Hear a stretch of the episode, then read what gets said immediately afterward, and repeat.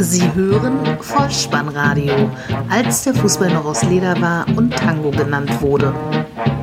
Herzlich willkommen und hallo zum Vollspannradio, der Podcast unter dem Motto als der Fußball noch aus Leder war und Tango genannt wurde. Mein Name ist Dirk, auf Twitter unter @vollspannradio und @spike_dh unterwegs und ich begrüße euch ganz recht herzlich zur 117. Ausgabe des Vollspannradios, der VSR 091 mit dem Titel Torhunger, die Nachlese zum Spieltag Nummer 19.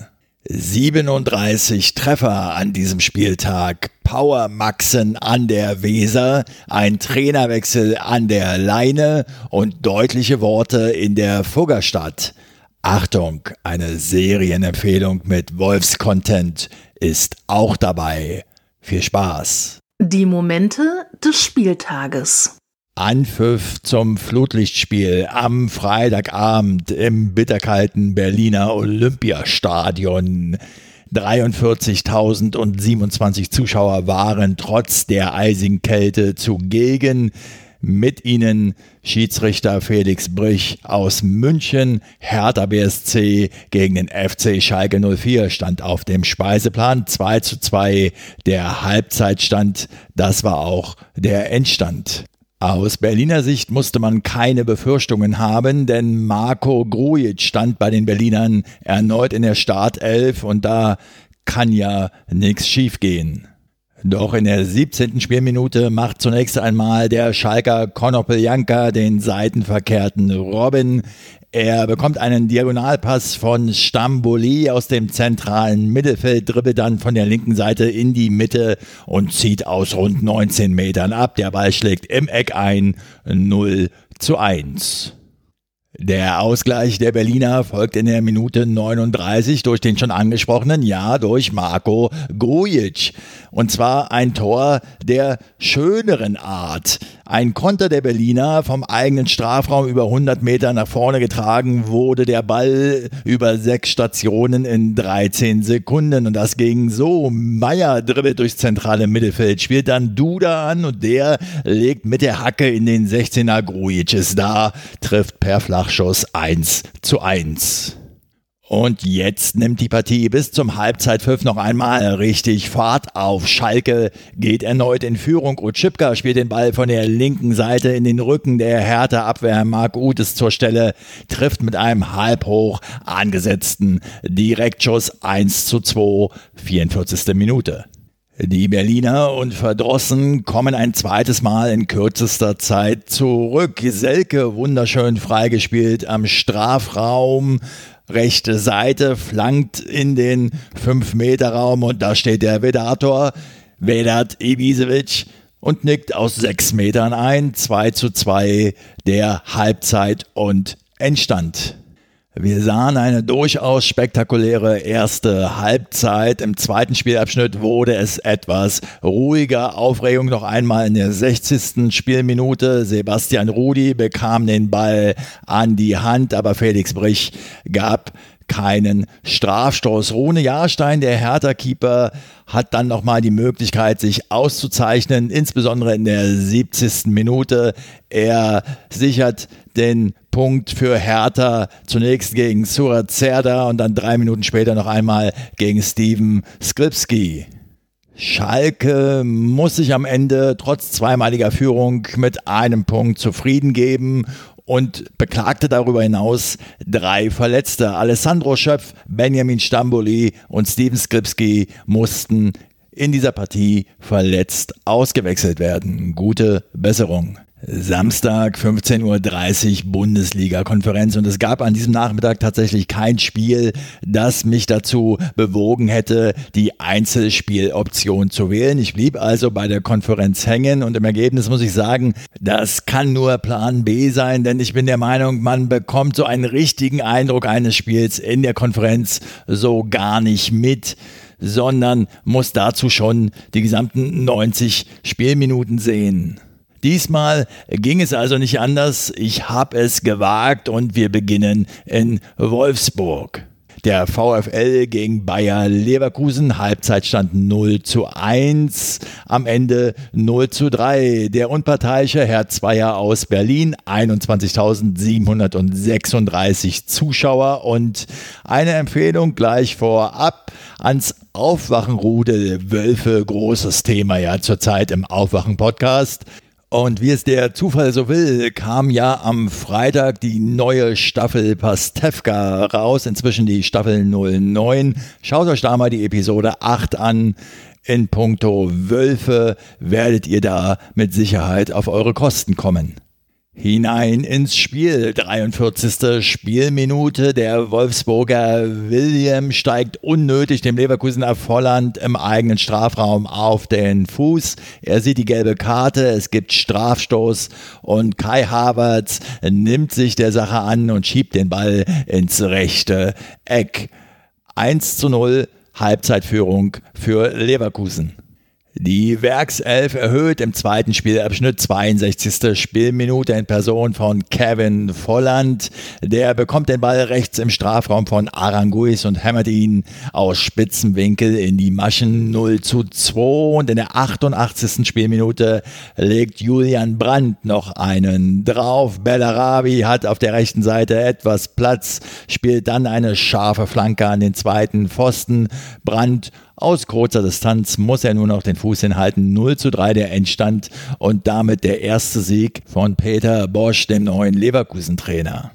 Eine schöne Formulierung war noch im Spielbericht des ZDF Sportstudios zu finden. Claudia Neumann sagte da nämlich, der Trainer verpasste dem Team eine neue Werkseinstellung. Das Breisgau ruft, der SC Freiburg spielt gegen die TSG 1899 Hoffenheim 1 zu 1 nach 45 und 2 zu 4 nach 90 gespielten Minuten. Schiedsrichterin der Partie, Frau Bibiana Steinhaus aus Langenhagen. 23.900 Zuschauer waren im Stadion und sie sahen den ersten Sieg der TSG nach neun Spielen mal wieder drei Punkte also. Und sie gewannen in Freiburg tatsächlich das erste Mal seit dem 1. November 2009. Der Torreigen begann in der 19. Spielminute, als Stenzel der Freiburger den Ball ohne jegliche Not zurückspielte. Schwodo, der Keeper, und auch Heinz, der Neuzugang aus Köln, waren sich nicht ganz einig. Und so nutzte Joey Linton die Gunst der Sekunde, sprintete dazwischen und aus zehn Metern hat er dann wenig Mühe, den Ball im Tor unterzubringen. 0 zu 1. Ausgleich für die Freiburger dann in der 42. Spielminute durch Höhler. Eckball von Gondorf an den kurzen Pfosten. Gulde ist mit dem Kopf zur Stelle, doch sein Kopfball schlägt an Stangel. Höhler steht goldrichtig und kann im Nachschuss zum 1 zu 1 Halbzeitstand einnetzen. Im zweiten Spielabschnitt, 58. Minute, macht erneut der Freiburger Stenzel keine allzu glückliche Figur. Er bringt im Strafraum den Hoffenheimer Schulz zu Fall. Unnötig aus meiner Sicht, denn Schulz war schon zu weit abgedrängt. Frau Steinhaus zeigt auf den Elfmeterpunkt. Kramaric trifft zum 1 zu 2 für die TSG. Kramaric ist es auch, der in der 72. Minute auf 3 zu 1 für die TSG erhöht. Ein scharfer Pass von Grilic in die Spitze. Der Freiburger Verteidiger Gulde sieht sich auf einmal drei Hoffenheimer Spielern gegenüber. Dem hierbei Kaderabek und Kramaric laufen auf ihn zu und dem hierbei legt dann für Kramaric quer und der Kroate trifft zum 1 zu 3. Wie schon in der Vorwoche kommen auch diesmal die Freiburger zum Anschlusstreffer. 77. Spielminute, Günther mit einem Eckstoß an den Elfmeterpunkt und Niederlechner ist da 2 zu 3 nur noch. In der 85. Spielminute erzielt Demir bei den 2 zu 4 Endstand und stellt damit den alten Abstand wieder her. Ein schöner Treffer. Joey Linton legt dem Schützen den Ball per Brust vor und der wird dann aus 20 Metern nicht angegriffen, schießt den Ball an die Unterkante der Latte und von dort springt er deutlich sichtbar hinter der Torlinie auf.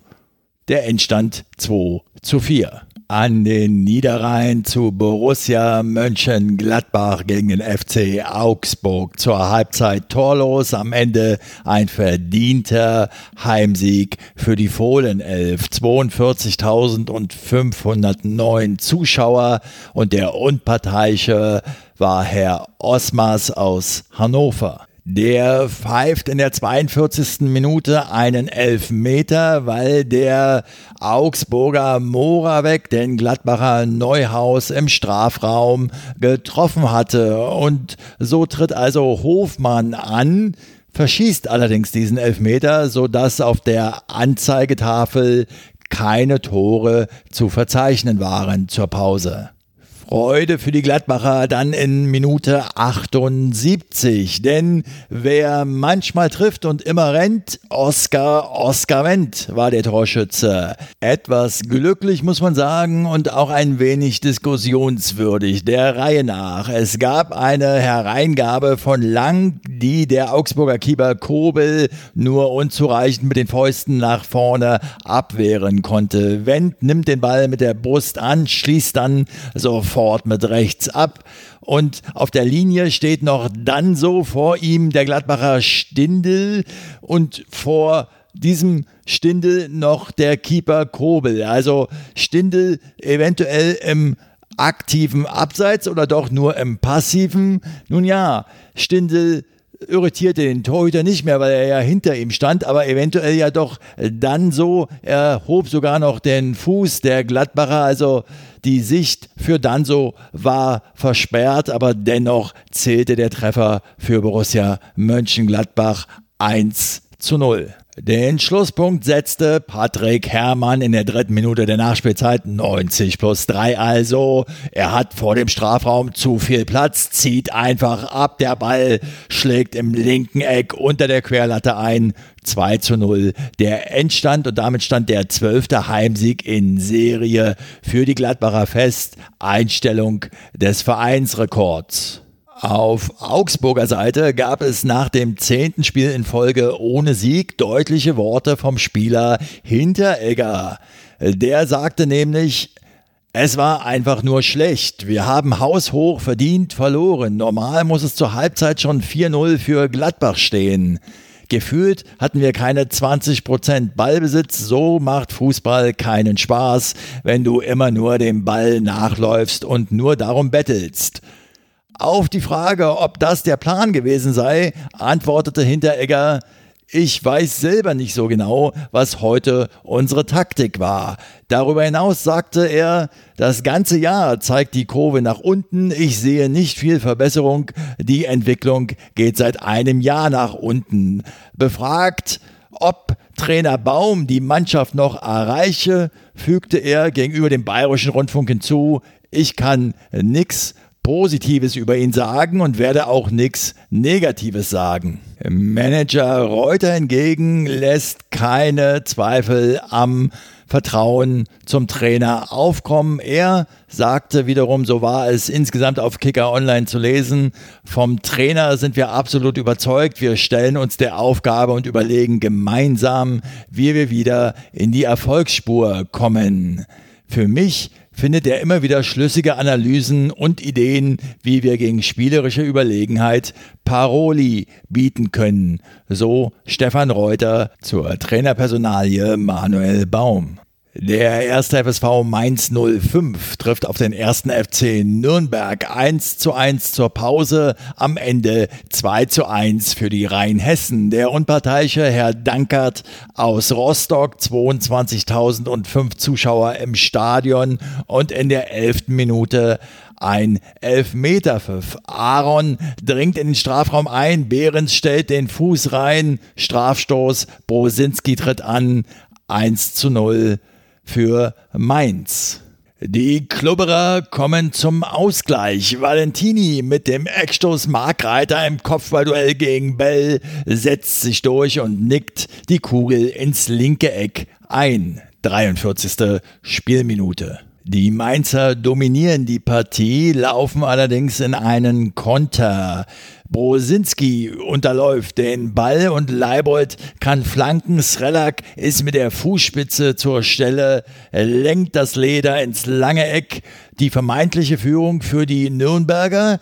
Doch der Kölner Keller nimmt Kontakt zu Herrn Dankert auf und stellt letztlich eine hauchdünne aber richtige Absatzentscheidung fest. 64. Spielminute, es bleibt beim 1 zu 1. Es folgt ein Fehler des Aufsteigers in der Vorwärtsbewegung, verliert Leibold den Ball, Kunde spielt ihn wunderschön in die Gasse auf Brosinski, der liegt quer auf Quaison und aus kurzer Distanz muss der nur noch den Fuß hinhalten. 2 zu 1, verdienter Heimsieg am Ende für den ersten FSV Mainz 05. Borussia Dortmund gegen Hannover 96. 1 zu 0 zur Pause, 5 zu 1 am Ende. Standesgemäßer Heimsieg für den Spitzenreiter. 81.365 Zuschauer, ausverkauftes Stadion. Der Schiedsrichter Herr Gräfe aus Berlin. Vor und auch unmittelbar nach dem Spiel war das Herumeiern in der Trainerfrage auf der Seite der Niedersachsen das bestimmende Thema. Das zieht sich ja schon eine ganze Woche und zum Zeitpunkt der Aufnahme dieses Podcasts ist nun tatsächlich eine Entscheidung gefallen. Hannover 96 hat sich von Trainer André Breitenreiter getrennt. Laut Kicker Online sagte Manager Horst Held dazu, Zitat, diese Entscheidung fällt uns und mir persönlich unheimlich schwer, weil die Zusammenarbeit zwischen André und mir die komplette Zeit über extrem eng und sehr vertrauensvoll gewesen ist. Er und sein Team haben in den letzten Wochen und Monaten wirklich alle Hebel in Bewegung gesetzt, um die Mannschaft wieder in die Erfolgsspur zurückzuführen. Das ist leider nicht gelungen. Zitat Ende. Zwei Siege an den ersten 19 Spieltagen und nur zwei Punkte aus den jüngsten acht Spielrunden haben nicht gereicht für André Breitenreiter. Nachfolger wird nun Thomas Doll. Die Chronistenpflicht zum Spiel. 24. Spielminute, die Führung für Borussia Dortmund. Hakimi spielt einen Pass in den Strafraum zu Guerrero, der legt ihn zu Hakimi zurück und aus 16 Metern zieht der Verteidiger ab und trifft genau ins lange Eck. Nach Wiederanpfiff dann ein Torfeuerwerk der Borussia, das mit einem Fehler von Hannover 96 eingeleitet wurde. 60. Spielminute. Albonos verliert im eigenen Strafraum den Ball an Hakimi. Der legt quer auf Reus und mit ganz feiner Technik schippt Marco Reus den Ball zum 2 zu 0 ins Tor. 60. Spielminute. Dann die 63. Spielminute. Mario Götze trifft, nachdem Sancho einen tollen Pass auf ihn spielt, am Strafraumrand zunächst den Ball behauptet und dann mit Übersicht auf Mario Götze gibt. Aus acht Metern hat der dann keine Probleme, den Ball im Netz unterzubringen. 67. Spielminute. Guerrero erhöht auf 4 zu 0. Ehrentreffer für Hannover in der 86. Spielminute. Baccalords, der Torschütze, der sich im Mittelfeld stark durchsetzt und dann aus 16 Metern zum Abschluss kommt. Abgefälscht der Ball noch, unhaltbar für Birki. 4 zu 1 der Zwischenstand und den Endstand 5 zu 1 stellt dann Axel Witzel in der ersten Minute der Nachspielzeit 90 plus 1 her. Er zieht aus 20 Metern ab, die Kugel trifft den Innenpfosten und landet dann im Netz. Am Ende auch ein in der Höhe deutlicher Sieg für den unangefochtenen Spitzenreiter der Bundesliga und wir sind gespannt, wer die Trainernachfolge beim Tabellenvorletzten Hannover 96 antritt. Im Moment sind sie mit elf Punkten und einer Tordifferenz von minus 23 nur etwas besser als der erste FC Nürnberg, ebenfalls mit elf Punkten, allerdings mit einer Tordifferenz von minus 27. Wenn schon in den fünf Spielen am Samstagnachmittag kein wirklicher Kracher als Einzelspieloption für mich dabei war, so freute ich mich umso mehr auf das Topspiel am Abend zwischen dem SV Werder Bremen und der SG Eintracht aus Frankfurt. 1 zu 1 zur Pause, 2 zu 2 hieß es am Ende. 42.100 Zuschauer im ausverkauften Weserstadion. Schiedsrichter der Partie, Herr Schmidt aus Stuttgart. Beide Teams ließen den Worten ihrer Trainer im Vorfeld Taten folgen und bestritten die Partie von Anfang bis Ende offensiv. Neunte Spielminute, Jovic artistisch, aber Pavlenka zur Stelle. Hanik scheitert daraufhin gegen Trapp und Sebastian Haller mit einem Kopfball nach Freistoß von de Guzman nur ganz, ganz knapp vorbei. Dann die 27. Spielminute und eine Traumkombination zum Traumtor für die Weserstädter. Einwurf in Höhe der Mittellinie Gebre Selassie. Kruse leitet die Kugel direkt mit der Hacke weiter. Harnik gibt dann auf Maxi Eggestein. Der täuscht gegen drei Gegenspieler einen Haken nach links an, legt sich den Ball dann mit der Hacke selbst vor, dreht sich um sich selbst und schließt dann an Trapp vorbei auch noch platziert ab 1 zu 0. Ausgleich für die Eintracht in Minute 35. Kostic geht auf der linken Seite nach vorn. Die Bremer bekommen den Ball nicht geklärt. Auf einmal hat Rebic zu viel Platz vor dem 16er, schlägt noch ein, zwei Haken und dann schlägt die Kugel hinter Pavlenka ein. 1 zu 1. Bremen etwas dominanter. Max Kruse mit einer länderspielreifen Vorstellung über die gesamten 90 Spielminuten hinweg und der andere Max, der Torschütze zum 1 zu 0, Maximilian Eggestein, der trifft in der 38. Spielminute noch den Pfosten. Es bleibt zur Halbzeit aber beim 1 zu 1.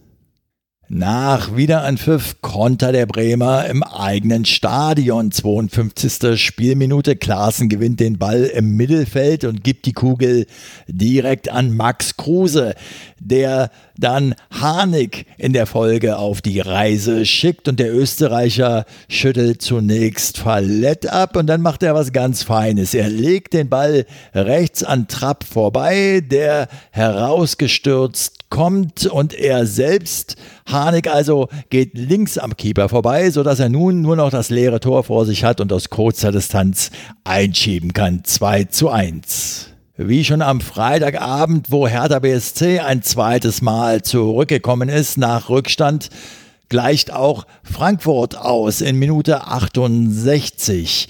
Elf Meter vorausgegangen. Folgende Situation im Zweikampf zwischen Rebic und Augustinsson fällt letzterer zunächst hin und legt dann die Hand auf den Ball. Es gibt elf Meter. Sebastian Haller tritt an und trifft ins rechte Eck 2 zu 2. Im Ergebnis die Partie also wieder ausgeglichen, doch die Bremer drängten fortan auf den Ausgleich. Maximilian Eggestein in der 70., 80. und 89. Minute und auch Klaassen in der 85. Minute fehlte jedoch das Abschlussglück. Auch die Frankfurter hätten die drei Punkte noch mitnehmen können. In der dritten Minute der Nachspielzeit springt dem Bremer Moisander am eigenen Strafraum der Ball an die Hand. Es gab Videobeweis und die Entscheidung lautet, es wird weitergespielt. Fünfte Minute der Nachspielzeit. Kofeld, der Bremer Trainer, regt sich auf und muss für die letzten Sekunden noch auf die Tribüne. Es bleibt am Ende beim schiedlich-friedlichen Unentschieden zwischen der Büffelherde aus Frankfurt und den Powermaxen aus Bremen. Das erste Sonntagsspiel an diesem Wochenende fand in München statt und brachte die Teams des FC Bayern und des VfB Stuttgart zusammen. 1 zu 1 nach 45 und 4 zu 1 nach 90 gespielten Minuten. Ausverkauftes Haus in München, 75.000 waren da und der Unparteiische der Partie, Herr Willenborg aus Osnabrück.